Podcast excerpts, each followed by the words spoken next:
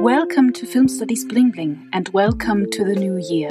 I hope you all had a good start in 2021, a year that can only get better than the last one. In this episode, I'm pleased to introduce Natasha Drubek as my Bling of the Month. She's an expert in Eastern European film and film history and a prolific writer and editor. I will talk with Natasha about two of her current books and especially about her open access journal Apparatus. In the news chapter, you'll hear Markus Stiglegger. We're talking about the recently published book Handbuch Filmgenre Geschichte, Ästhetik, Theorie, edited by Markus. Since the Handbuch Filmgenre was published in German, we will also talk in German in the news chapter. In addition to the handbook, Markus and I will draw attention to the podcast Projektionen, Kinogespräche. Also in the news chapter, I will briefly refer to another podcast that will go on air on the 27th of January. In the Dear Diary chapter, I look back at the last year. I will tell you about how the corona pandemic has affected my research project so far and what other considerations have arisen that might affect this podcast.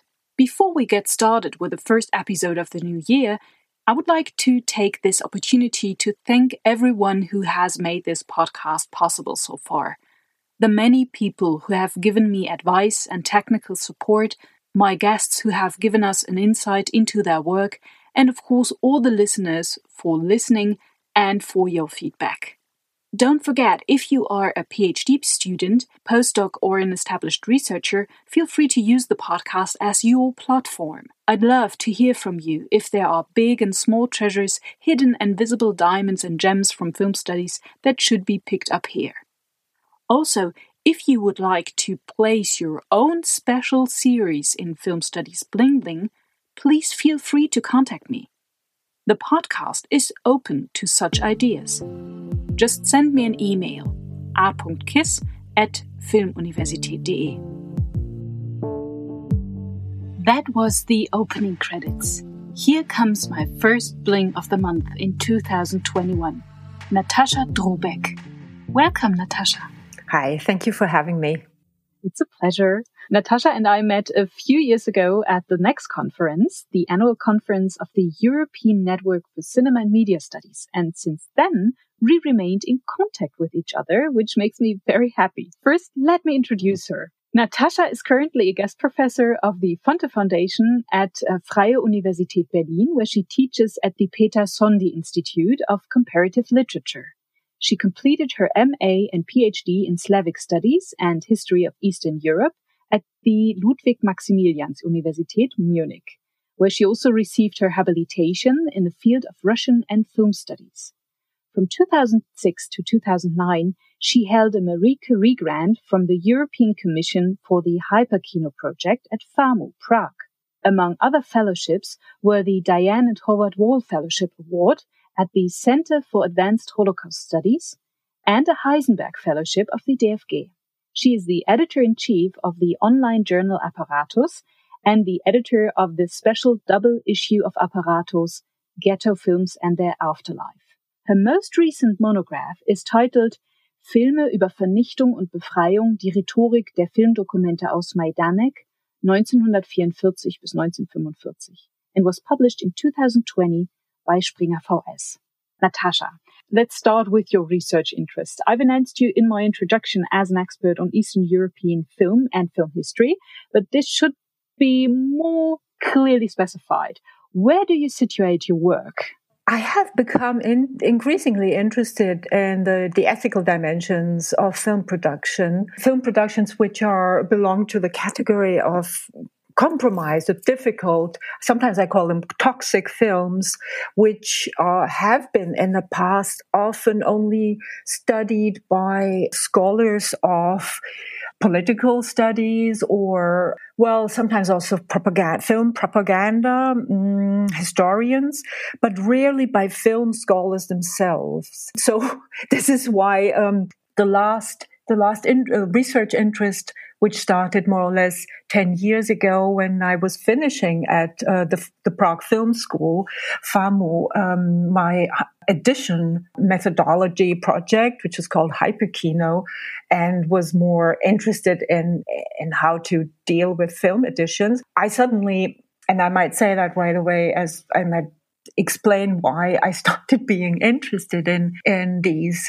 difficult or compromised films was that I think I, for the first time, lived and worked abroad for longer than a year. Mm. And this made me think about coming from German academia, but still having been born in Czechoslovakia, that I have an obligation to these two places I call my home, Germany and now Czech Republic, that I have to basically, uh, I have to kind of like concentrate on these areas which are difficult for other researchers because they don't master both languages or are not film scholars or perhaps are not scholars of East European history, something which is necessary in addition to the um, newly acquired knowledge which I gained in the last years, let's say, of Holocaust history. Tell us about your current monograph. How would you translate the title Filme über Vernichtung und Befreiung, die Rhetorik der Filmdokumente aus Majdanek 1944 bis 45?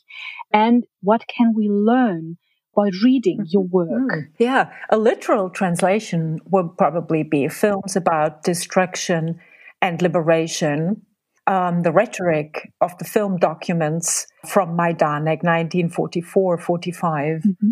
These films often are called liberation films, or if you see them from the other side, you can call them atrocity films. And they are quite important in international film history. I can tell you a little bit about the Majdanek film production because it's not that well known. Everybody knows the title, but people don't know what, what actually is interesting in this very special setup, which uh, we find in the summer of 1944, mm-hmm. when this first Allied film documentation of the opening of a concentration camp, uh, German camp, concentration camp, happened. So, in the summer of 1944, mm-hmm. uh, the Red Army was advancing through eastern Poland when they discovered the first traces of what we now know as Operation Reinhard, the code name for the murder of the Jews in Poland.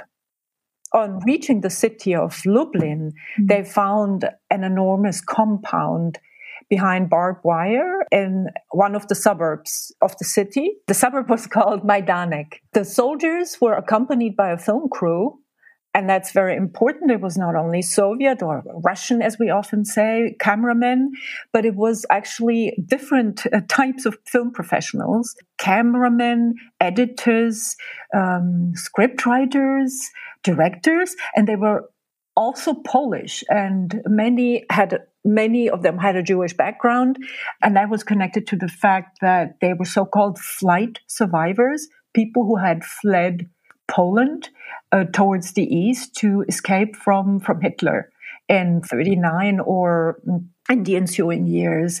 Mm-hmm. You might know another flight survivor in, in film business. He later returned to Berlin, uh, Artur Brauner. Mm-hmm. He also survived in the USSR, but it, I might say right away that this um, survival very often was very difficult and a lot of people died and especially the children and the newborn uh, babies died in either evacuation, deportation. Um, some of them were arrested. Um, so it was not an easy path to have chosen, but many of these people survived. Okay, so they these people now they were actually returning to their home in Poland and they found in Lublin suburb Majdanek, they found this concentration camp and filmed the first Nazi camp with extermination facilities. When I started looking at the traditional narrative of the Majdanek films for my book, I actually realized that I have to analyze first the quality and the historical context of the sources as well as the status of the witnesses who we see in the film. But witnesses are also the cameramen and the film crew. Um, so it's a very complicated uh, setup mm. because we have different problems we have to think about, and we have also censorship in the background, looming in the background, because the film, when it was the, when the material was shot, it was sent to Moscow, and interestingly, those bits which we now would consider central were not included in the film. For example, there was one um, survivor of a Sonderkommando, a Jewish, a Jewish Polish soldier called Reznik. And this Mr. Reznik had to go through the most horrible, horrible slave labor you can imagine. We have seen that recently um, in the film The Son of Saul. But I think what he had to do was even worse. He worked outside and had to, he had to work as a slave of the um, operation ex- exhumation, Sonderaktion 1005, where corpses were exhumed and had to be burned. So this person survived mm-hmm. and came to the well the film crew found him and they recorded him and that is another quite wonderful thing actually uh, or wondrous thing at that time he was recorded with a sound camera mm-hmm. something the later cameraman did not, uh, uh, the, the cameraman later had not in Auschwitz. In Auschwitz, they did not have good equipment compared to Majdanek. Equipment was quite good, although it, it's later the cameramen claim they had bad equipment. It's, not true. It's um, one of these justifications of certain things which could be detrimental to the career of the filmmakers in socialist Poland. So they, when some of the Jewish filmmakers didn't want to be associated with this film, which had quite a bad reputation in even in socialist Poland and especially in post communist Poland, where the film also, when you look for studies on the film, actually there has not been done any foundational research on this film. It is just overlooked, although actually it's the first Polish film of the post war period. Okay, so why, why is all of this interesting? This um, the, the Sonderkommando, the member of the Sonderkommando, Mr. Reznik, was was um, filmed and and even interviewed with a sound camera, but he could not be included in in the final film versions. There were two versions, one Russian, one Polish. He was in neither. And the reason for this was that in Moscow, the census decided that the Jewish topic would not be mentioned. This is quite bad because if there had been uh, some kind of clear statement about what is actually happening in these camps, and Majdanek was actually not even the worst camp as we know, um, there were much much worse, like such as Treblinka. Uh, which was um, liberated about uh, at the same time. So the, the Soviet army knew what was happening and they knew that the primary victim of these extermination facilities were Jews. This was not mentioned in the film, which was released in November, uh, uh, which was pretty late, of course, anyway, November 44. So that means several months after the discovery of the camp in July 44. So in the book, I tried to find out how it was possible, firstly, that it took so long to, to release the film. And it was released only in Poland first in January in Russia, January 45. Secondly, why there is not one mention of the fact that there is something mm. we call Holocaust, or back then there was also the word used Vernichtung in Yiddish, which was another word for Shoah or destruction. So why couldn't it be mentioned? And my colleagues uh, from America and Great Britain, they have already researched the question why.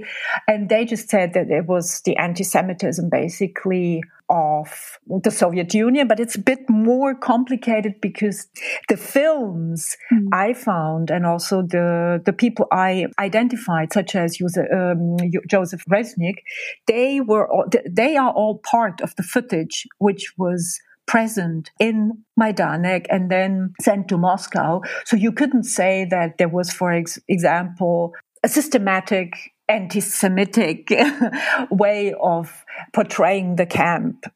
Uh, it's even the opposite.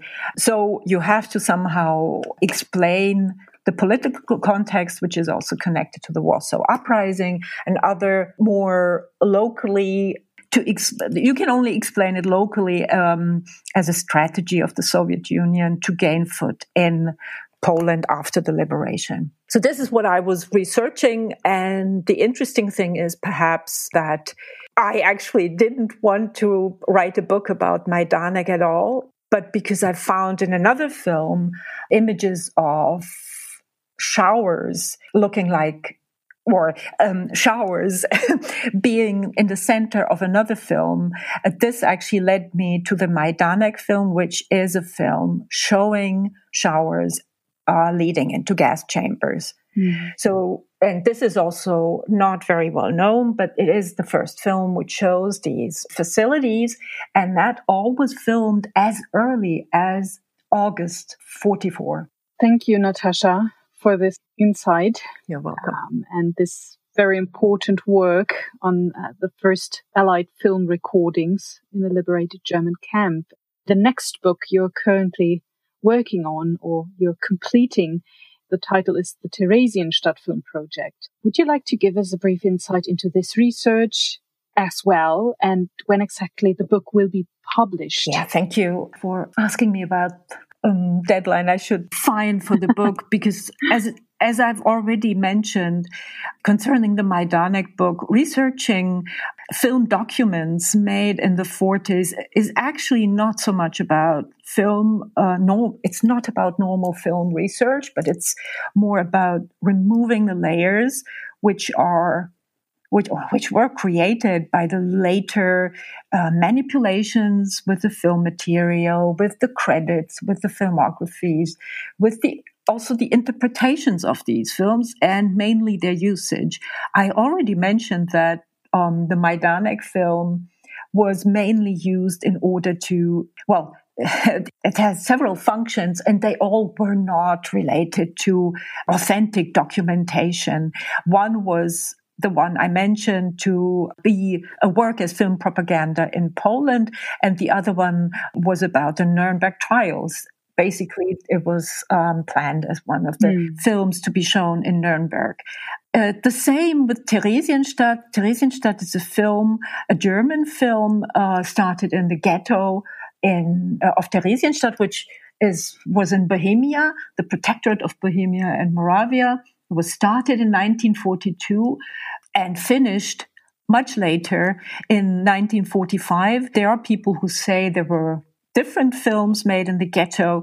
I, after 10 years of research, I'm pretty sure that actually there was only one film project and it was funded by one body, which was called the Central Office for the Regulation of Jewish Emigration. And uh, we have different people taking part in this project. We have different crews. In the beginning, the crews were a German propaganda company, cameramen, and Jewish professionals, among them also a woman, um, a producer, a woman producer, very interesting. And later, th- th- this crew changes, and we have only certain people staying from the, the early Theresienstadt filming in the end phase. And interestingly, it is the set designer and quite famous uh, architect František Zelenka, uh, who uh, forms the red thread uh, between the earliest version of the film shoots, which were executed in the ghetto and also in Prague, in the Jewish Museum and in the synagogue. And we have interestingly photos of this person who was quite famous because he was related to Czech cabaret left wing cabaret in the 30s. So everybody knew his name. And after the war, this person, for example, František Zelenka, he was never mentioned in context with the film because people would not want to soil his name with this German film production, which is another example of obscuring what, how really the production happened. And again, I, I tried to kind of first just to write the history of the film, but then I realized I have to go into the archives and find out why the history has been um, more or less rewritten and not just by anybody, but it has been rewritten by the Secret Service, which needed to have certain people being responsible for um, the film uh, because they wanted to uh, put them on trial this was, for example, the director of the Czech film company Aktualita, a newsreel company. And his name was Karel Pečený. He was not Jewish, but he was asked to come to the camp and direct the film together with Kurt Gerron, the German Jewish director and, and actor. And Kurt Gerron died in Auschwitz, but Karel Pečený, of course, he returned to Prague. He didn't have like to fear anything from the Germans. He was their partner in, in the production of the film. And what happened in 45, and actually this happened already in June 45, very short after the liberation of Prague, uh, he was denunciated he was kind of investigated for um, quite a, a, long time, and all his employees were basically asked to testify against him. And the police was quite adamant pushing the, the, employees to give testimony against their former boss, who is seen as a capitalist um, who needs to be removed from uh, his post as a director of the newsreel company. This, in fact, happened, and he had to go to he received a jail sentence of five years. And interestingly, the Theresienstadt film is one of the most important topics the trial is concentrating upon. This means that actually the film was after the war it was not seen as a film or as a documentation or even it was mainly seen as a an element in the trial of a collaborator with the Nazis. So this means, of course, that everything related to the film copies, which were still there but hidden, also I think partially hidden in a private um, in a private house by one of the cameramen, they had to disappear because all the people who had been involved in the film shoot all those who, who, were still in Czechoslovakia, either Jewish or Czech, the Germans didn't really uh, matter anymore, and there was all, there was no German who was um, tried because of the film. It's only the Czechs and the Jews who had considerable problems because of the Theresienstadt film. So the Czechs and, and also the Jews, such as uh, Benjamin Murmelstein, who was um, the last Jewish elder of the ghetto, they actually increasingly understood that they had have to get rid of the film or have to dissociate themselves from the film for example, to say, yeah, I didn't really know about the filming. I knew that it was happening, but it wasn't involved. But interestingly, Murmelstein, who lived into, uh, as we know, into the 1980s, because he was interviewed by uh, Claude Lanzmann in the 70s. So um, Murmelstein in the 40s still writes about the film as something he was directly involved in. Mm-hmm. And he even says that he edited the script in one of his depositions for the court.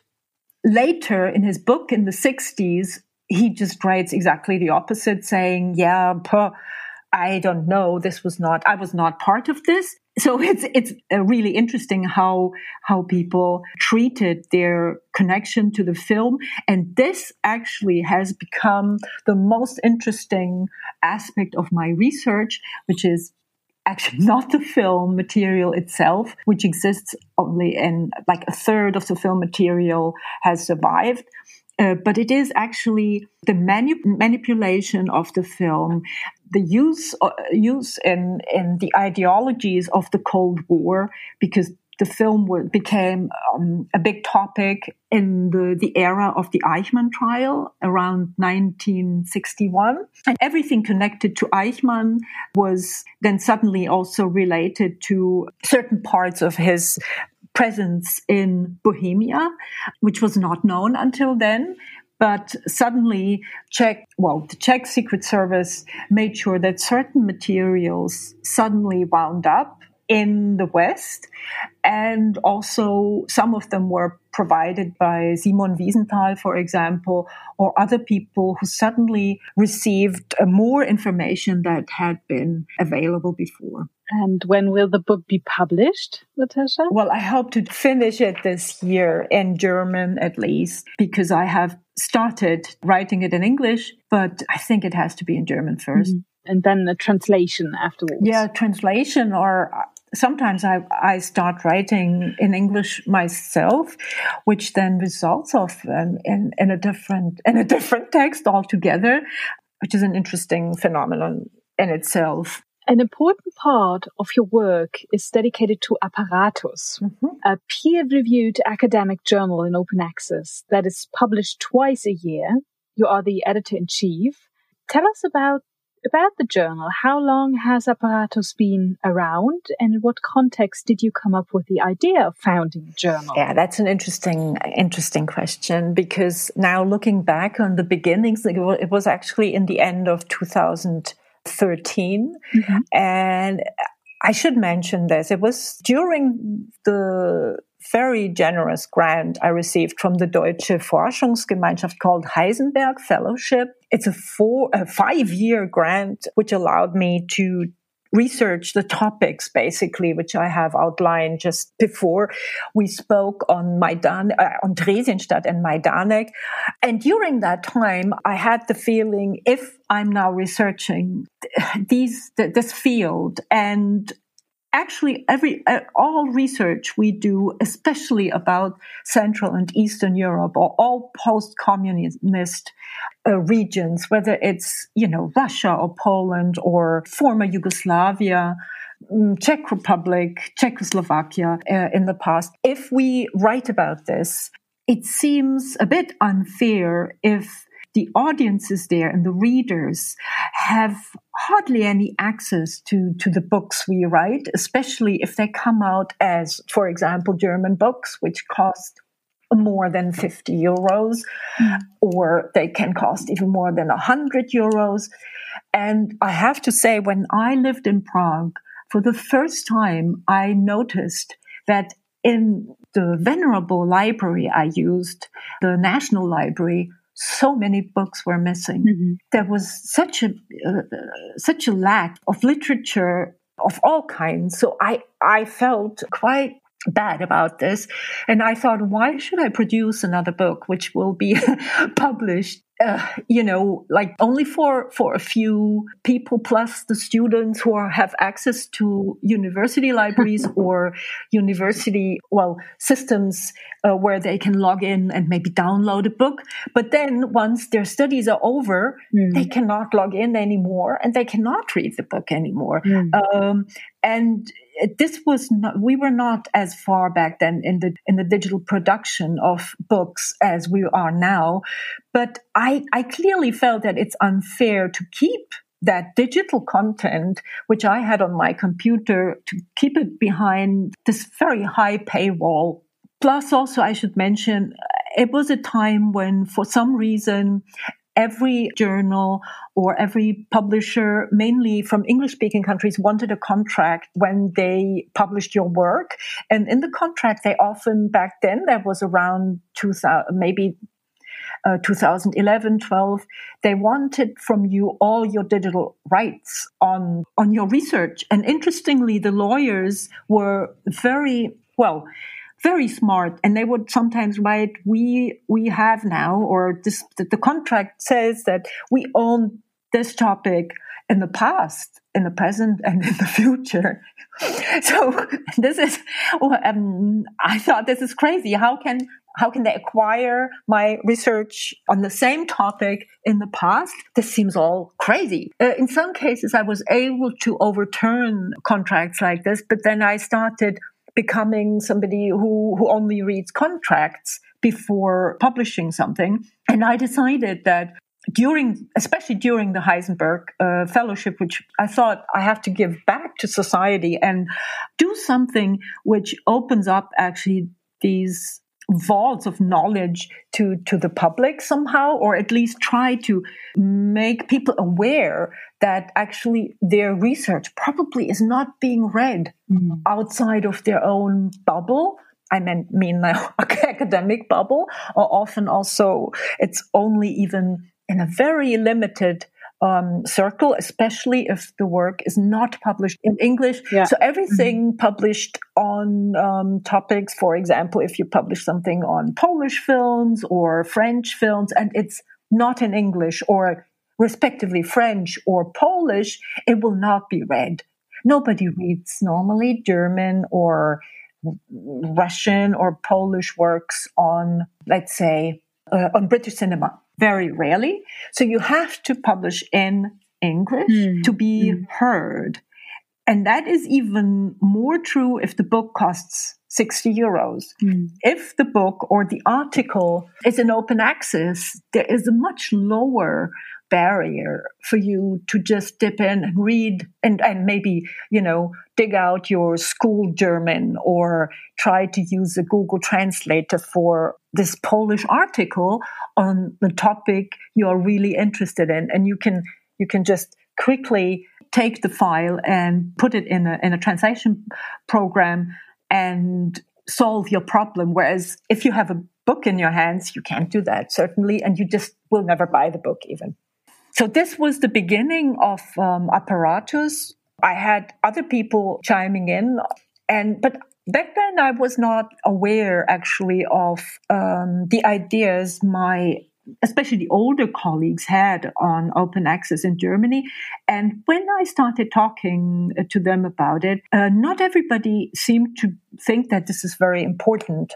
So I thought it is important to show how this could change everything and how could how actually our research here made in Germany by so many also diverse authors can be made seen much better in the world and transcend all these barriers of not only language but also culture and all these different bubbles where we are in whether they are you know, related to politics or financial bubbles, you know, that you can't afford to, to enter, enter them, etc.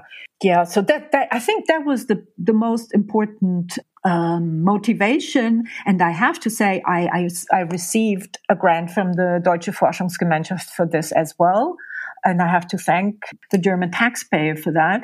Um, because it's like they who, who finance it. And I think it's I see it as, as one of the more important projects I've been involved in recently because I had to learn uh, myself a lot of new things, which I had no idea about before. I would say, Natasha, you are an open access pioneer in a way. But what is the meaning of the journal title? Apparatus. Okay. Where does it come from? For the pioneer.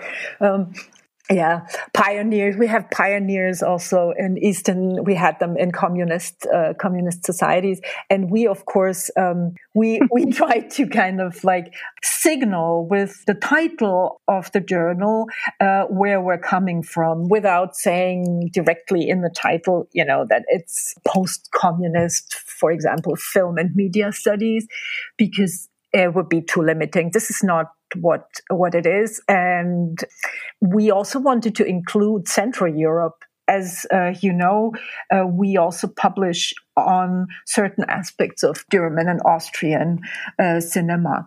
So apparatus, we took it, the word apparatus, we took it from several sources. The initial one, of course, stems from the film, the Soviet film Chelovek s kinoapparatom, which can be translated as the man or better, the human actually. Chelovek is, is not the man, actually, it's the human in a way. With the film camera, or the film apparatus mm-hmm. by Dziga Vertov. And that was also our first visual emblem we used, uh, created together with a young designer from the Crimea. This came via recommendation of Ivan Kozlenko uh, of the Dovzhenko Center in Kiev. And we used the, this apparatus, yeah, the, this, the word and the film title to think about all the different meanings of the word apparatus. And of course, you're a film studies and film theory expert as well. So there is apparatus theory, which emerged at the end of the 1960s in the con- uh, context of, well, mainly Marxist critique of technology and also very important back then psychoanalytical uh, confrontations with cinema, a time uh, theoretically very prolific or like prolific in theory. This apparatus theory understands the apparatus as a, this is now a quote, the structure of technical devices and arrange, arrangements whose most important achievement is to constitute subjects as an instrument of bourgeois ideologies. It's of course not only bourgeois ideologies, but we could discuss that in long details. What's interesting is that the, the mere title of our journal provoked mm-hmm. several replies of Eastern European theoretical thinkers uh, to publish texts in our journal. And I want to name only two. They are both by women theoreticians. The first one was in number one by Olga Bryukhovetska from Kiev. And the last one is by Petra Belc from Croatia published on the apparatus as content in our last issue, number 11. And it's a very interesting article in Croatian. And I read Croatian only like maybe, well, I can read maybe like 70% of it. And I thought it was really interesting and worthwhile looking at. And both of them, both thinkers have, and film historians have actually worked uh, further on that term. Lastly, I should mention there is an ironical hint towards the Russian neologism apparatchik, denoting a functionary of the political administrative apparatus. So we sometimes call ourselves in the in the team. Sometimes we call each other apparatchiki. Uh, uh, but it, it also refers to this uh, the fact that it is like the, a journal is an institution and it needs a certain type of administration without this, the standards and also the principles of a periodical would not work. Very important. You have to publish two issues per year. Uh, in the last year, we actually had two issues, and because of Corona, you wouldn't believe it, but we uh, had to publish them all in the last three months of the year, which, or four months, let's say, because we just had so many problems, technical problems, people having no access to childcare, authors giving birth and not being able to, you know, work and look after their children and also medical problems. The earthquake in Zagreb coming uh, now there was another one recently so the, all of this actually led to an interesting um, pushing of all the publications towards the end of the year and it, it led us to a total, not a total, but a small revolution in the publishing business, in our publishing business at, at least, is that we decided we will not uh, wait for all contributions and the respective issues anymore, but just have rolling publications in the future, which means that we will not have like eight articles all together, but there might be two articles coming and then later come another three and then maybe you know, a month later, another one. This, of course, is possible in digital publishing. We didn't do it until last year, but we were forced to. And actually, I prefer it because people can then um, slowly follow and read, and they don't they don't have to swallow a whole issue in one go. With the knowing of the title, the, the different dimensions um, of the title, and uh, now knowing your, your research profile, what you're working on, that gives us an, an idea of the, the profile of the journal. But nevertheless, can you try to, yeah, explain the profile of the journal? I'm quite sure that it changed um, after a while that there are certain yeah transitions maybe? Okay. So i would say apparatus is an emancipatory publication project. It refers to the open access. It refers to the politically conditioned west east divide we would like to overcome. And yeah i think uh, for me this is like probably the most important aspect that we are always trying to give access, nurture, also young scholars, so-called young scholars. They don't have to be young in age, but you know, emerging scholars, and provide high-quality research, cutting edge research. Not we don't like to kind of like repeat and work in areas which are well known. That's why we had a big uh, focus on women editors, film editors, which was really very rewarding for everybody. And I was grateful that actually a Brandenburg institution financed these two issues. It was the ZEM, Z-E-M. So, um, this actually was a good example also how one can encourage groups in Eastern Europe who normally don't publish at all or whose knowledge is not being brought in, in, into words, right? Like women editors uh, and their car- choreographies um, are not well known. All of this, it, it was a huge push. And I think I realized also how difficult it is for some of these authors who were editors themselves to write about what they do. And I'm pretty proud that, that actually we managed to to do this project. So this is just an example. There are certainly more. I have the really the impression, and you mentioned it already, that the language policy of Apparatus is a major factor in establishing visibility and an international impact for uh, the research on Eastern European film and film history. Can you, yeah, tell us about that? I mean, I, I have the impression that there is a tons of work behind the language policy of this journal because it's not only English. Interesting question. Yeah, the aim was to engage readers all over the world including the, the region, as we call it, by providing genuinely, genuinely free access to peer reviewed research in basically all languages of the region. Although I have to admit, we mainly cover uh, European languages and mainly Slavic languages when there are non Slavic languages such as Hungarian or the Baltic languages or, or something. We have to get help because we don't cover the, every single aspect but we we our principle basically is that the authors should write should, should be able to write and to publish in their native language in our journal. And we had actually even a latvian text in the first issue. Uh, that was quite interesting i think this experience.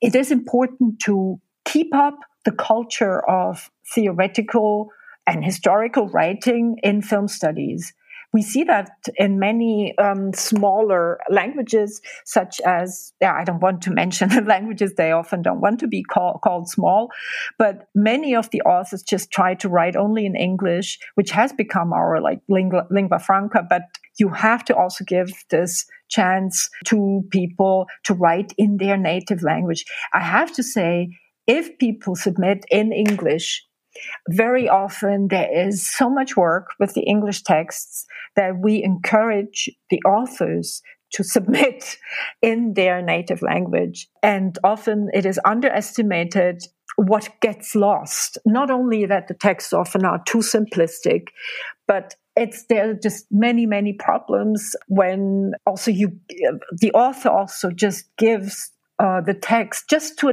a, any translator we we actually could never accept it as it was. We always had to rework it apart from even language language uh, questions. And we have native speaker editors, se- several. We have even one who is like a professional, more or less, um, editor. And we have also dedicated people who help a professor emerit- emerita uh, from University of Vermont, Denise Youngblood, a wonderful author, a wonderful his- historian. So we have we uh, we we we basically operate a lot in English, but we do encourage to write in, in in the native languages, especially because the texts then are you can always kind of like try to translate them uh, with a machine translation. Your work as an editor has also meant that you have had to familiarize yourself with an infinite number of technical legal details so editing an open access journal is really not just about reading exciting text or organizing the translation work or speaking with the authors, encouraging them to use their native language and so on, organizing the peer review process, etc. Can you give us an insight into the technical work you do as an editor uh, without making it too complicated? So maybe just one or two technical aspects you had to get involved with. Uh, simply put, I mean, you already mentioned that uh, you're now an expert in in contracts, for instance, um, but there are definitely other aspects too. And yeah, give, give us an idea of that. Thank you for asking uh, about this important area. I should mention that in 2018 we commissioned a program called Czichold named after the Leipzig um, typographer, but we spell it uh, by now with, with a CZ. Czichold is actually programmed by the Leipzig company le-tex, and it's a typesetting program which is able to turn Word texts or Google documents or other texts submitted to us into all the formats we need, mainly HTML but also PDF and uh, in the future also EPUB. Why is that important? Well, almost all conversion programs cannot wor- work with Word documents. You need other typesetting instruments or programs such as InDesign.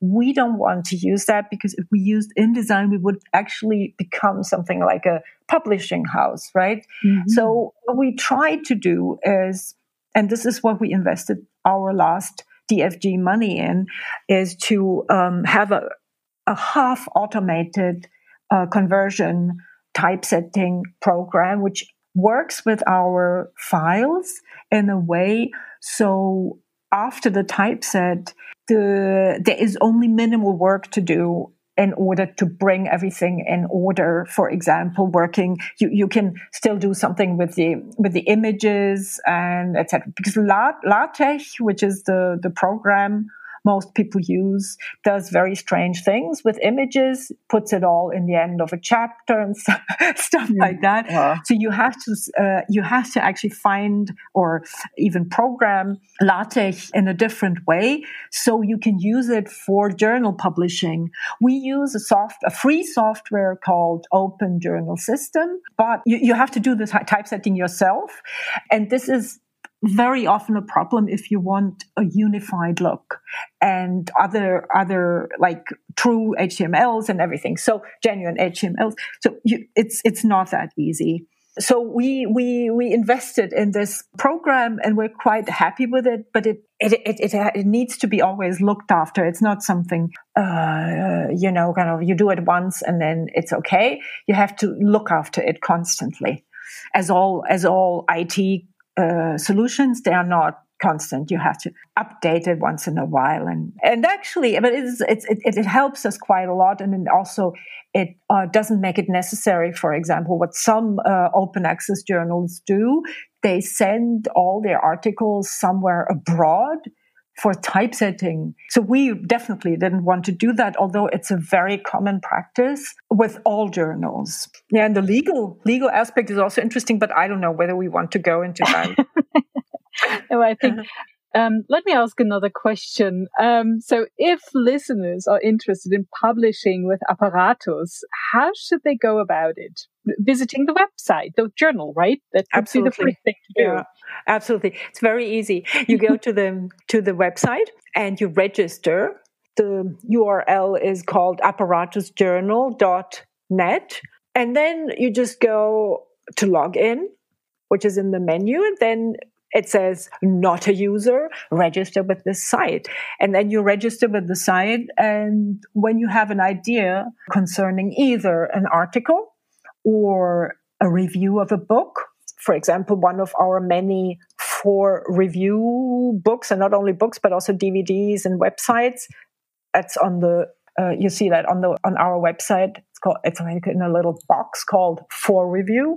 There you have different options, what you could choose, what you could write about. So this is an option, or you can submit an interview. You can also offer uh, to us an audio clip or a video clip.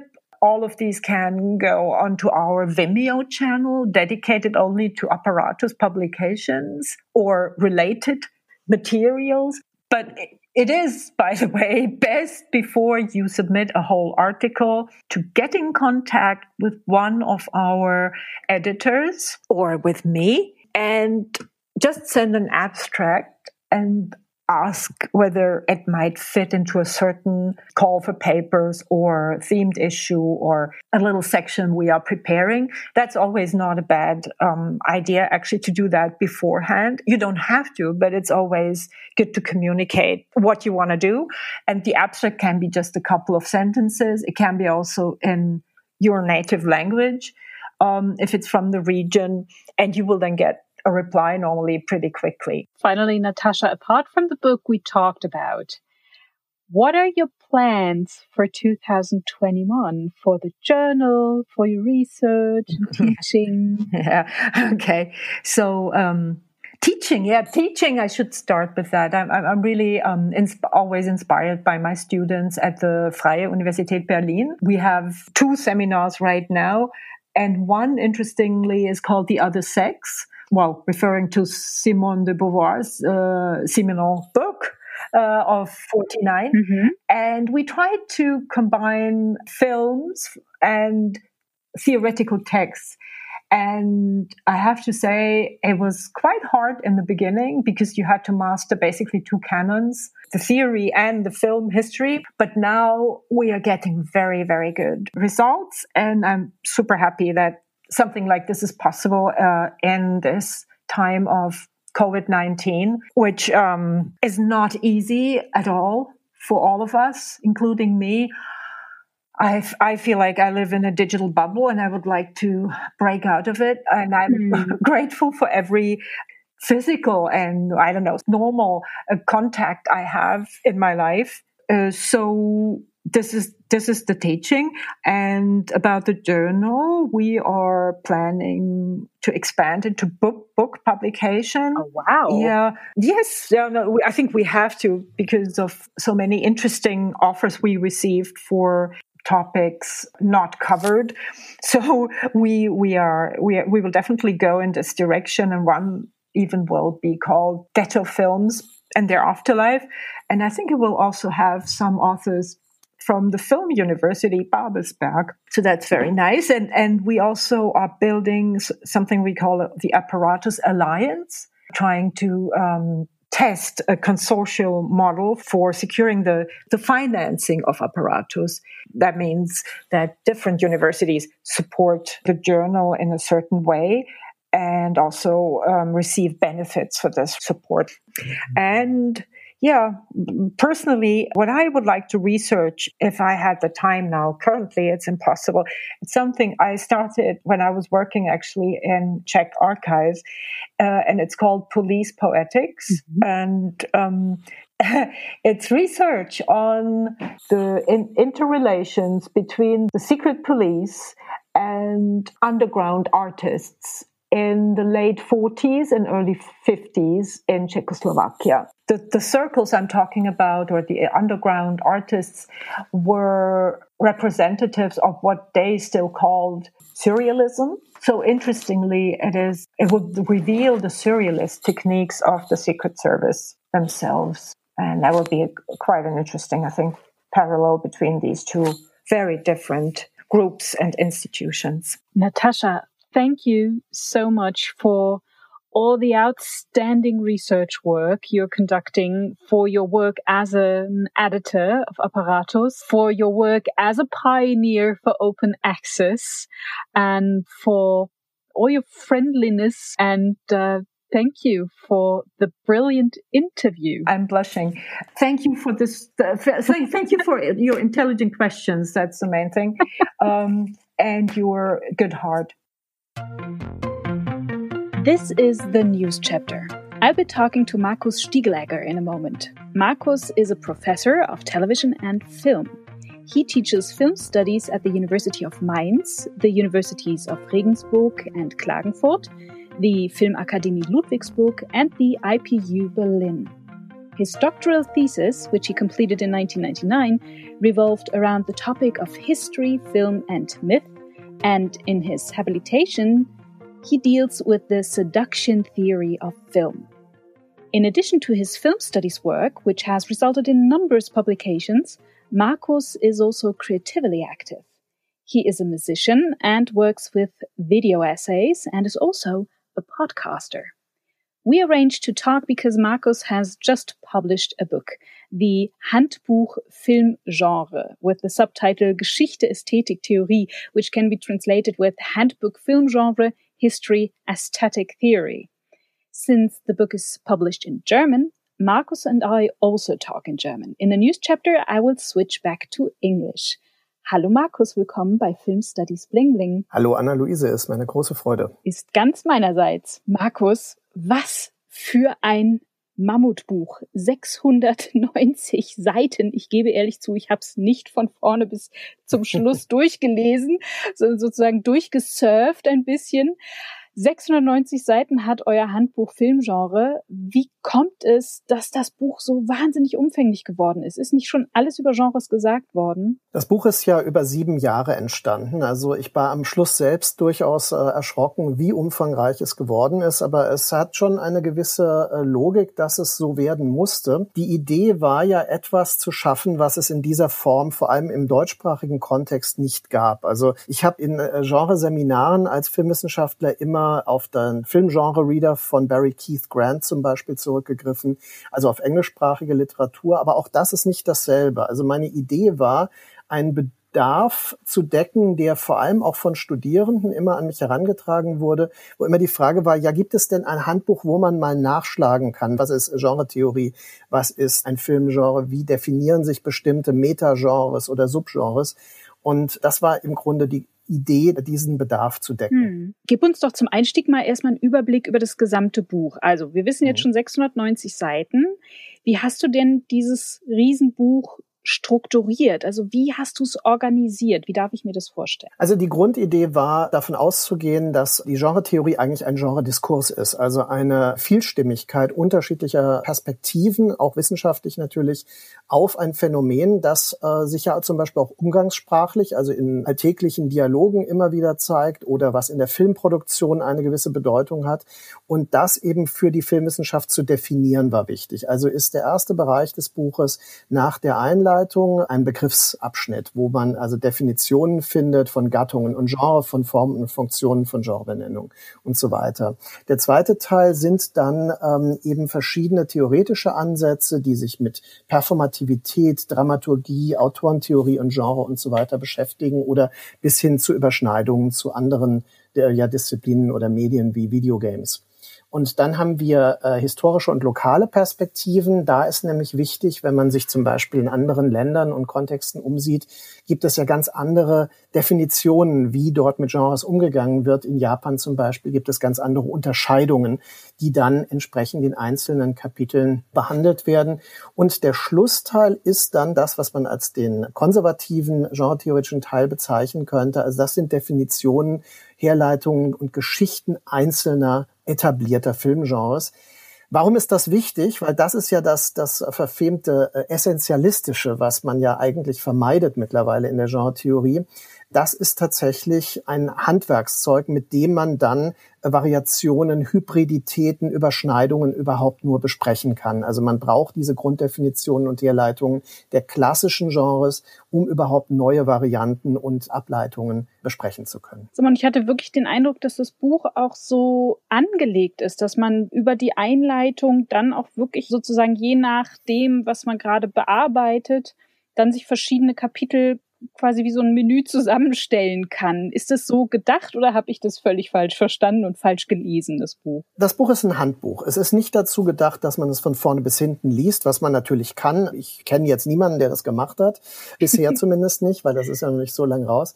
Aber ähm, es, es geht um Querverweise, es geht um Nachschlagefunktionen, es geht darum, dass man sich in dieser Vielzahl theoretischer Ansätze überhaupt orientieren kann. Und es gibt auch bewusst Überschneidungen zwischen den Kapiteln. Also ähm, ich habe das zusammen mit der Filmwissenschaftlerin Sophia Glasel aus München ja ähm, redigiert und wir haben das sehr stark auf Lesbarkeit, also auf Klarheit der Formulierung und auf die Querverweise hin bearbeitet und natürlich in Kooperation mit den Autorinnen und Autoren. Und das ist etwas, was, glaube ich, was man merkt. Also das äh, war auch eine, eine, große Mühe über die Jahre jetzt, dass wir wirklich so, so ein Netzwerk eigentlich oder so ein Geflecht an Texten dadurch herstellen konnten. Und die ganze Sprache erklärt sich eben auch, oder diese große Zugänglichkeit, die ihr geschaffen habt, erklärt sich durch diesen Handbuchcharakter, dadurch, dass du sagst, die Motivation war so aus der Lehre heraus, den Studierenden was zu bieten. Nichtsdestotrotz habe ich den Eindruck, dass ihr durchaus auch noch andere Zielgruppen im Auge habt und da was geboten wird. Also es geht ja schon auch ganz schön tief auch rein an manchen Stellen, wenn ich mir anschaue, wie du die Geschichte der Genre-Theorie zum Beispiel entwickelst. Also hat das trotzdem auch eine Rolle gespielt, anderen Zielgruppen auch noch was zu bieten? Selbstverständlich. Also äh, wenn man ein so aufwendig angelegtes Buch, das über so lange Zeit entsteht und so viel Lebens- und Energie auch quasi beansprucht, hat man natürlich nicht nur jetzt äh, die Idee, ah, ich möchte mal was für meine Seminare anbieten können. Es ist ein Buch, das natürlich für die Wissenschaft, für die Community, gerade die filmwissenschaftliche Community gedacht ist, speziell auch mit diesem Fokus auf den narrativen Spielfilm. Denn das ist zum Beispiel etwas, was man hier als Zugeständnis natürlich machen musste. Es geht wirklich um den erzählenden Spielfilm international und nicht um andere Gattungen, andere Formate und so weiter. Also es gibt keine dokumentarischen Formate darin, keine Kurzformen und so weiter. Aber mit Blick darauf ist es, denke ich, ein Desiderat, das auch in der Wissenschaft eine Rolle spielen wird. Und gleichzeitig habe ich relativ viele Rückmeldungen von sogenannten interessierten Laien, also Leuten, die Filme sammeln, die sich privat und auch journalistisch mit Filmen beschäftigen, gerade aus dem Filmblogger-Bereich und so weiter, ist eine sehr positive Resonanz und immer wieder quasi die Betonung, endlich ist ein solches Buch überhaupt verfügbar. Und hm. äh, das, das freut mich extrem, muss ich sagen. Voll. Lass uns mal ein bisschen über den Inhalt reden, auch wenn das so im News-Chapter natürlich viel, viel, viel zu kurz kommen muss. Ich habe schon erwähnt, als Einstieg sozusagen bietest du in der Einleitung eine Art Überblick an über die Geschichte der Genretheorie, hm. ähm, wo erstmal deutlich wird, wie lang diese Theorieentwicklung überhaupt zurückgeht, wie viele Personen daran beteiligt waren. Und es zieht sich so doch relativ lang roter Faden durch diese Geschichte, nämlich eine pejorative Wertung, also eine hm. Abwertung von Genres. Magst du uns davon ein bisschen erzählen und ab wann und warum sich eigentlich diese Wertung in der Filmwissenschaft dann doch geändert hat mittlerweile? Zunächst muss man sagen, wie sind Genres entstanden? Aus ökonomischen Erwägungen heraus, dass eben Studios ihre Produktionsmechanismen optimieren wollten und dann eben auf bestimmte konventionalisierte Filmproduktionsweisen äh, gesetzt haben, die halt ähnliche Filme, also verwandte Filme produziert haben. Und so hat man dann quasi die Möglichkeit gehabt, immer an selben Schauplätzen zu drehen oder nach bestimmten Mustern, die dem Publikum vertraut waren. Das ist dann etwas, was zum Beispiel von dem äh, klassischen Autor Rudolf Arnheim als Konfektionskino abwertend bezeichnet wird, weil der natürlich die Argumentation hatte, Film als Kunst muss sich von der Konfektion, die, für das Publikum gemacht wird, absetzen. Und ich glaube, das ist der Schlüssel zum Verständnis, warum Genre-Kino oft abgewertet wurde und wird.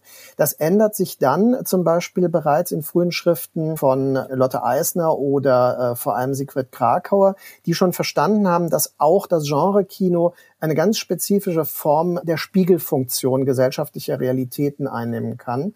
Und aus dieser filmsoziologischen Perspektive ist es dann plötzlich wichtiger geworden, auch Genre-Kino zu betrachten. Und ganz speziell historisch gesehen ist André Bazin natürlich im Kontext der Cahiers du Cinéma eine Schlüsselfigur, der wirklich bereits von einer Genre-Mythologie dann sprechen kann. Aber das ist jetzt filmhistorisch später schon, dass man überhaupt diese Entwicklungen vor sich hat. Denn das klassische Hollywood musste fast abgeschlossen sein, damit man im Grunde rückblickend sagen kann, das lässt sich theoretisieren. Und dann im Laufe der 60er und 70er Jahre haben wir natürlich Leute wie Robert Warshaw zum Beispiel, die dann quasi eigene genre-theoretische Pionierarbeit geleistet haben. Und in den 70er Jahren beginnt das ja auch in Deutschland mit zum Beispiel Roloff und Seslen, die dann eine Geschichte und Mythologie des populären Kinos entwarfen, was nichts anderes ist, als eine Geschichte des Genre-Kinos zu schreiben. Und äh, so haben wir also wirklich aus verschiedenen Kontexten und verschiedenen, äh, auch nationalen Kontexten eben diese Bemühungen. Und heute sind wir eben auf einer Position, die sagt, es gibt das reine Genre-Kino in der Form nicht mehr, aber es gibt eben in Form von Transformationen, Modernisierungen, Hybriditäten, gibt es ganz unterschiedliche Phänomene, die ganz eng verbunden sind mit dem klassischen Genre-Kino. Und sich darüber verstehen lassen. Und es sind eben diese verschiedenen Ansätze, die du vorstellst, wo dann eben dieser rote Faden sich durchzieht, wie sich irgendwann dieses Bild des Fui Baba und hier ist das Autorenkino und da ist das Genre-Kino mhm. langsam auflöst. Ne? Ja. Es gibt auch noch ein biologistisches Genre-Modell, das du vorstellst, Genre-Dispositivansatz nach Tom Ryle. Und letztendlich kommst du für das Buch, aber das wird dann auch später durchaus kritisch beäugt, habe ich das Gefühl, oder diskutiert. Also ihr seid da sozusagen nicht hermatisch mhm. in dem Ansatz, den ihr da entwerft, aber das ist ein, du hast das Wort eben gerade benutzt, ist ein eben nicht essentialistischer, sondern anti-essentialistischer diskurstheoretischer Ansatz, den ihr gewählt habt. Genau. Jetzt puh, auch eine Menge Holz. Trotzdem versuch's mal vielleicht vor dem Hintergrund dieser verschiedenen Ansätze uns zu erläutern, was eben dieser Zugang bedeutet. Also was heißt essentialistisch mhm. und was heißt jetzt für euch anti-essentialistisch und diskurstheoretischer Ansatz? Also essentialistischer Ansatz wäre, dass man im Grunde idealtypische äh, Genremodelle voraussetzt und im Grunde nach diesen Mustern äh, weiterhin sucht und nach diesen Mustern seine Forschung ausrichten würde.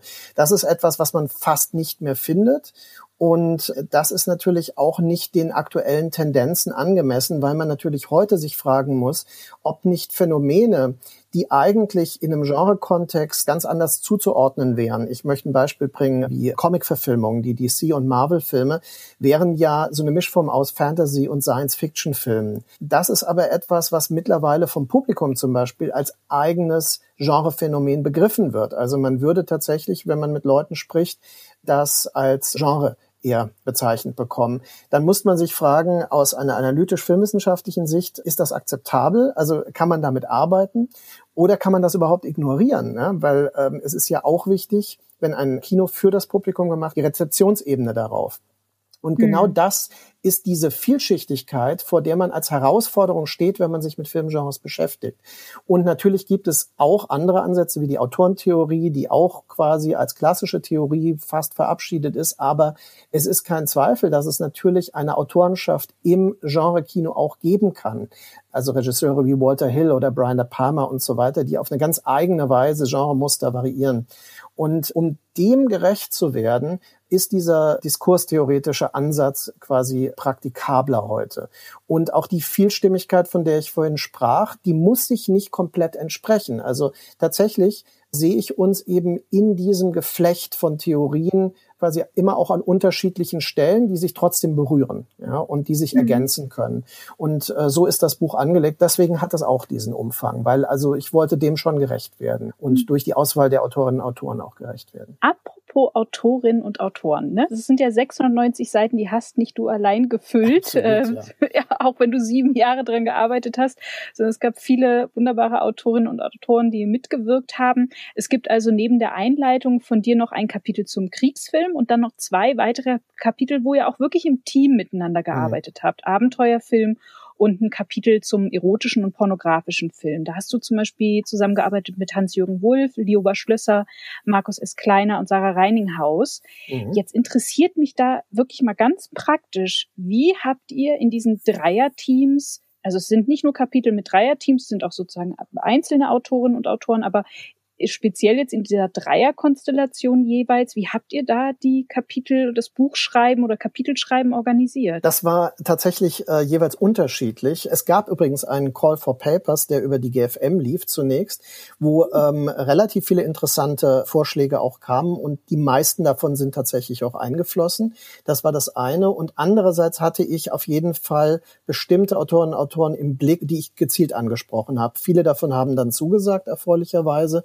Und es war für mich völlig klar, dass zum Beispiel Hermann Kaploff, der über das Melodram geschrieben hatte, auch das Melodram-Kapitel schreiben sollte. Also das waren so Wünsche, die ich dann zum Glück umsetzen konnte. Genauso war Wolf ein Autor, der zum Abenteuerfilm relativ viel gemacht hatte. Und ich wollte halt seine Perspektive auf den Abenteuerfilm unbedingt dabei haben.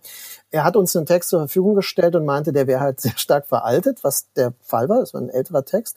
Und er hat uns die Möglichkeit gegeben, den zu aktualisieren und dann als Co-Autorin, Autor in dem Fall Joba Schlösser ist eine Doktorandin von mir. Äh, mit ihr zusammen haben wir diesen Text dann aktualisiert und so geglättet, dass er also funktioniert. Das war also die eine Methode. Das mhm. zweite war bei dem erotischen pornografischen Film.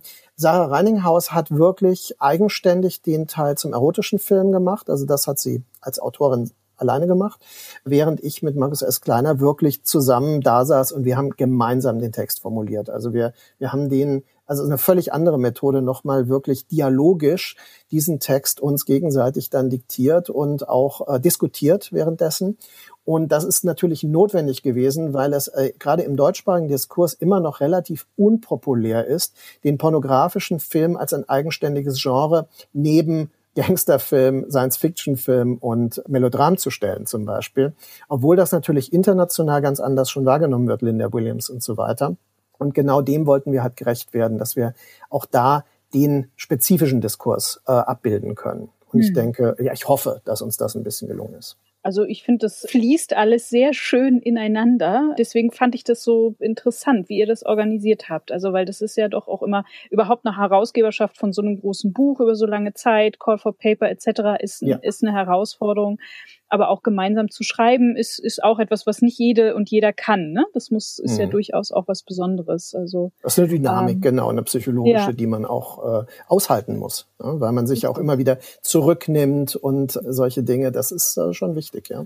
Ja. Hilft sicherlich auch, wenn man dann sich irgendwie gut kennt, wie so eine Doktorandin wie Lioba Schlösser zum Beispiel, ja, oder die Kollegen einem bekannt sind, man sich von Konferenzen kennt. Das ist sozusagen nicht von null, sondern man weiß, man schwingt irgendwie ähnlich und das kann hilfreich sein.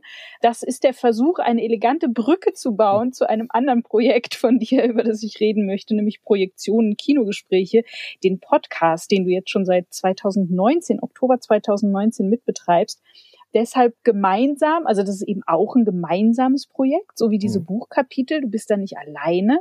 Und jemand wie Lioba Schlösser, also deine Doktorandin, war schon mal bei euch zu Gast. Das heißt, auch da sozusagen sieht man, du bist ein vernetzt denkender Mensch und hast es offenbar gerne eben in Gespräche und in Diskussionen zu gehen mit den Menschen und arbeitest nicht nur so still an deinem Tischlein herum, du bist eben auch wahnsinnig kreativ. Und das merkt man eben auch eurem Podcast an. Projektionen, Kinogespräche mit mit wem bist du denn da so im Gespräch und welches Kino diskutiert ihr da eigentlich? Ich muss sagen, ich bin ja Jahrgang 71 und dadurch ist für mich zum Beispiel so, äh, manche Dinge sind, sind gar nicht so naheliegend, mehr generationsbedingt einfach, äh, während ich noch mit DVD und Blu-ray äh, Bonusmaterial arbeite und solchen Dingen, war der Podcast irgendwie in den letzten zwei, drei Jahren etwas, was so extrem bedeutend wurde. Mhm. Deswegen reden wir ja jetzt hier auch erfreulicherweise, was mir gar nicht so bewusst war. Sebastian Seidler ist deutlich jünger als ich und mit ihm zusammen habe ich das gegründet. Er kommt aus der Philosophie, war lange Zeit Redakteur und Filmkritiker, mhm. also richtig aktiver Filmkritiker. Und äh, wir haben immer sehr, auch privat, sehr produktive Gespräche gehabt und haben dann gesagt, okay, man müsste eigentlich einen Dialog Filmwissenschaft trifft Filmkritik und diskutiert auf einem verständlichen, aber relativ, also hoffentlich hohen Level Film als Kunst gewissermaßen. Also das hat schon vielleicht einen leicht feuilletonistischen Touch, mit dem wir das machen. Und von daher ist es so, dass wir uns Themen heraussuchen, die so eine gewisse Herausforderung bieten. Das kann sehr spezielle Filmemacherinnen und Filmemacher sein. Wir haben ja mit Lioba Schlösser, die ja eine gendertheoretische Wissenschaftlerin ist, auch über Katharin Brayas Kino zwei Folgen lang diskutiert. Wir haben mit Sabrina Gärtner über ihr Buch über Jessica Hausner zum Beispiel gesprochen. Aber es gibt auch Themen. Also jetzt eine kommende Folge haben wir mit äh, Rüdiger Suchsland, dem Journalisten und Filmkritiker, über Provokation zum Beispiel gesprochen. Also auch über Kulturtechniken und bestimmte filmische Ansätze, quasi Skandalisierung und so weiter. Also solche Dinge, da ging es dann um Dau Natascha, den Film, der bei der Berlinale so viel Aufsehen erregt hat. Also wir versuchen da relativ mutig vorzugehen von unseren Themen her, damit wir auch wirklich eine Diskussion führen können. Wir sind uns nicht immer da einer Meinung, aber kommen dann auf quasi Umwegen oft dann auch wieder auf einen ähnlichen Nenner. Und deswegen suchen wir uns quasi über den Dialog hinaus auch immer Gäste, mit denen wir das dann halt zusätzlich noch besprechen können. Und die dann auf Augenhöhe nicht interviewt werden, sondern wirklich mit uns diskutieren. Hm. So das Prinzip des Fragestellens habt ihr euch ja auch auf die Fahne geschrieben, schon gleich ja. zu Beginn in der Ein Einleitungsfolge auch euch gegenseitig ein bisschen ja zu provozieren und ich habe das Gefühl, also Sebastian und du, dass ihr solche auch kritische Fragen nicht außen vor lasst, also zum Beispiel Filmkritik, ja, gibt es das mhm. überhaupt noch? Wie sieht's mit der Filmwissenschaft aus? Also man, ist es so, ich habe so ein bisschen das Gefühl, ich hoffe, es ist nicht so, dass man irgendwann euren Podcast hören wird und sagen so, ach Gott, damals gab es noch einen Filmkritiker, damals gab es noch die Filmwissenschaftlerinnen und Filmwissenschaftler. Also ihr haltet da aber schon auch sehr am wirklich Kino ist Kino und an dem Prinzip auch fest, selbstbewusst. Ja, das ist uns sehr wichtig, weil ähm, ich muss sagen, es ist ja so in den Post-Cinema-Studies Ansätzen und so weiter, wird immer der Eindruck erweckt, als wäre das Kino bereits verabschiedet. Jetzt kam uns natürlich die Pandemie deutlich in die Quere und bestätigt in, indirekt solche Thesen wie zum Beispiel, ja, das Kino ist quasi von gestern, es ist museal und wir haben jetzt Streaming-Kultur und Streaming-Kultur ist eine ganz andere Wahrnehmung von Filmen und das stimmt ja übrigens auch. Also es ist so, dass Filme, die mittlerweile als Streaming starten, auch anders geguckt und anders wahrgenommen werden, wenn sie Teil eines Abos sind und man nicht gezielt dafür mehr bezahlt, nicht gezielt in die Stadt fährt oder geht und dort sich äh, quasi in einen dunklen Raum setzen muss das Dispositiv verändert sich ja völlig.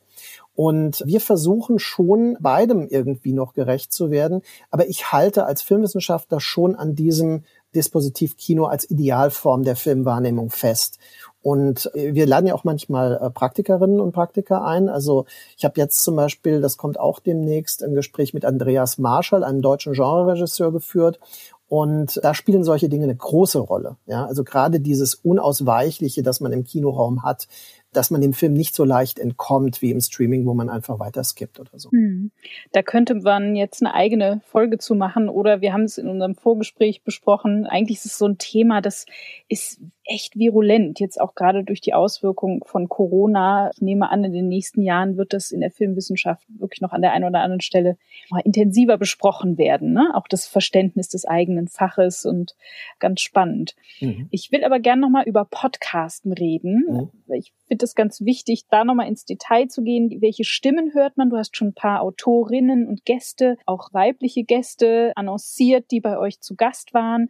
Im Dezember hatte ich nämlich in Film Studies Bling Bling auch zwei Kollegen zu Gast, Daryl Nyris und Neil Fox, die auch einen Podcast produzieren, sehr, sehr früh schon angefangen haben, The mhm. Cinematologists.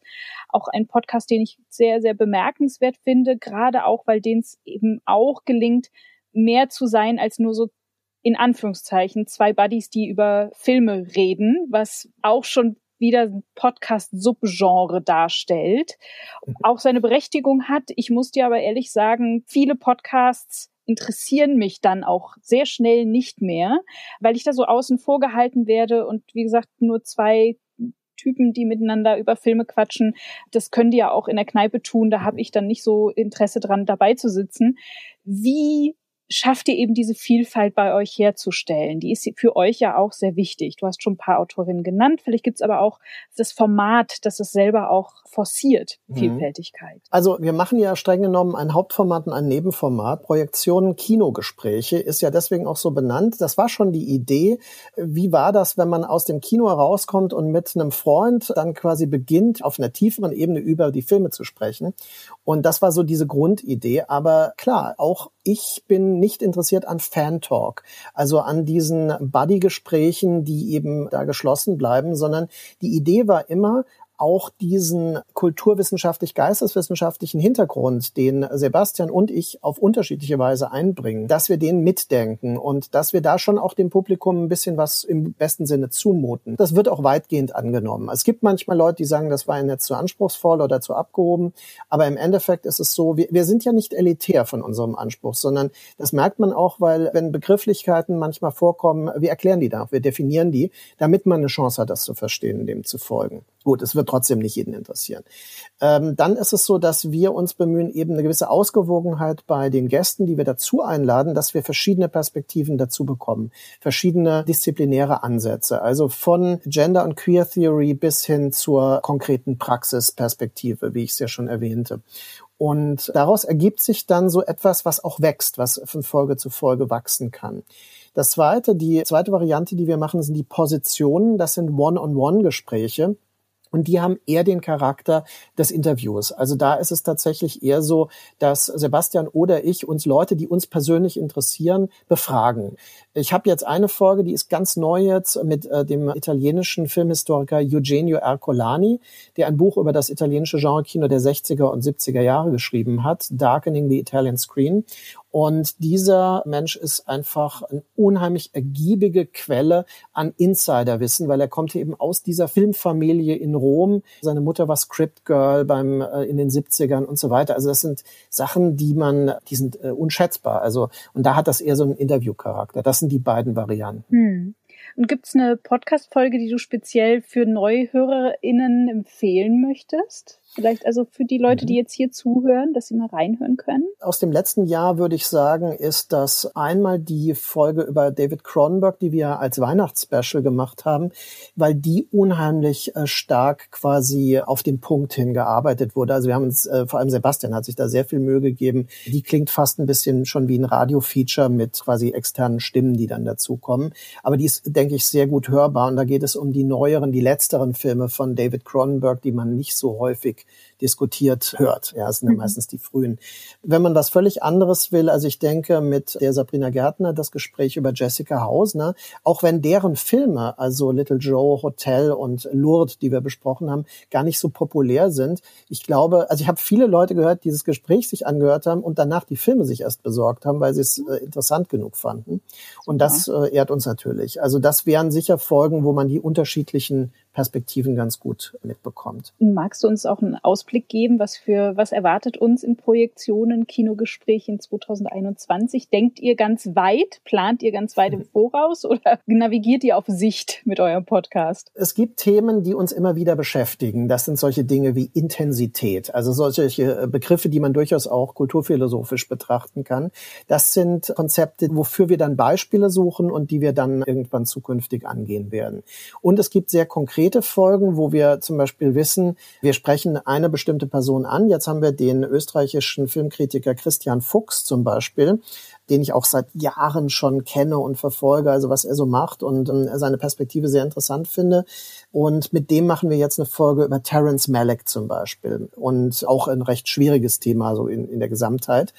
Und äh, die wird nächsten Monat zum Beispiel, oder nee, diesen Monat noch aufgenommen und kommt dann wahrscheinlich im Februar oder März.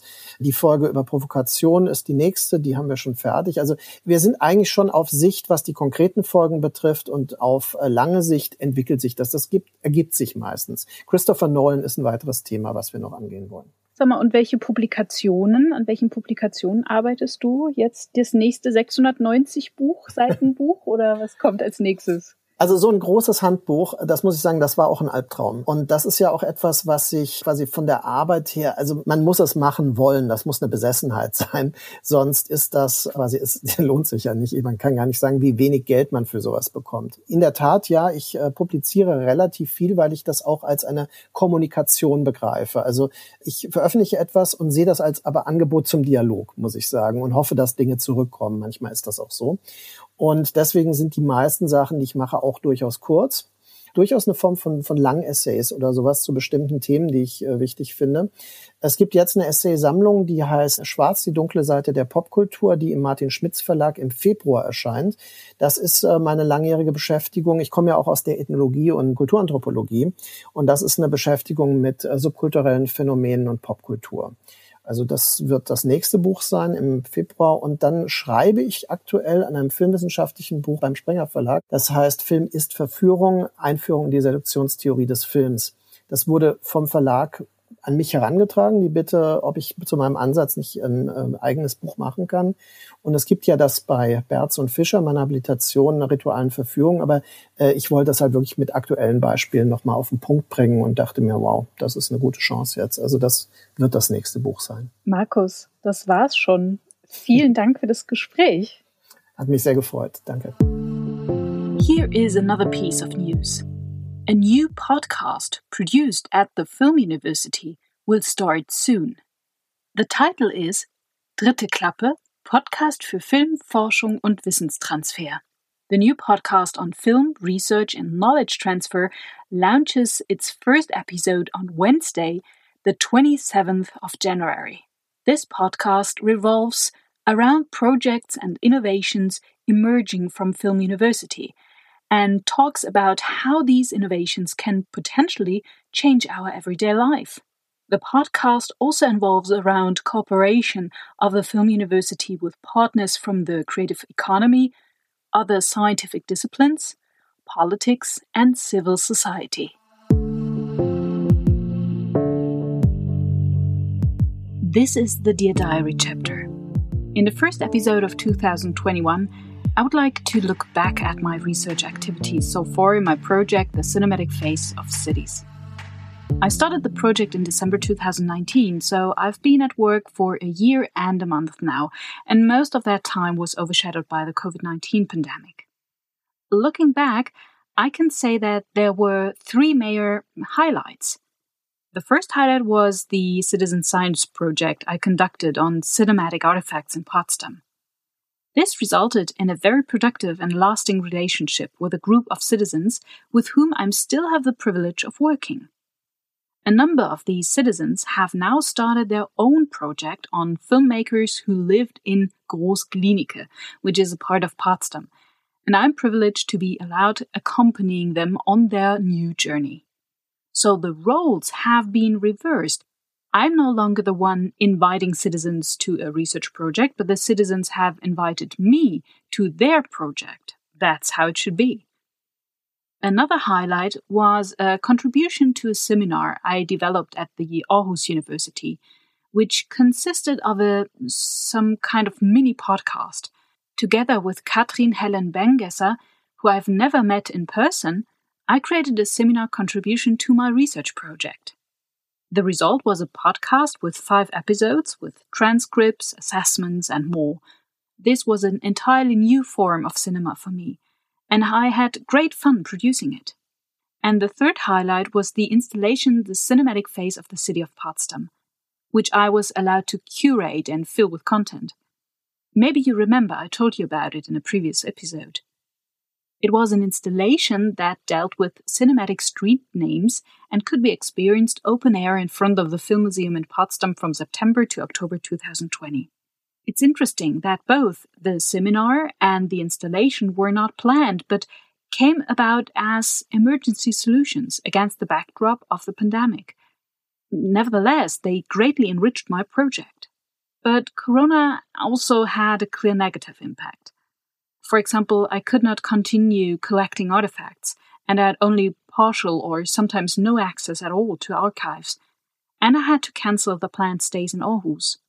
All in all, this resulted in new waitings in the project that were not planned in this way.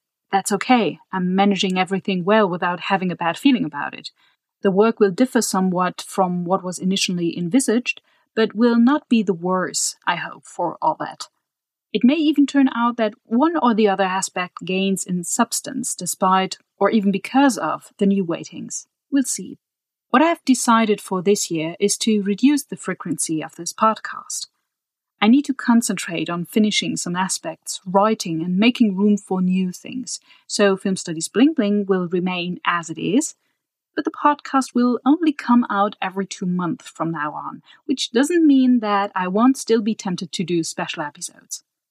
I hope you will continue to be interested in Film Studies Bling Bling and use the podcast as a platform for your film studies work. If any of you would like to start your own special series in Film Studies Bling Bling, please write to me.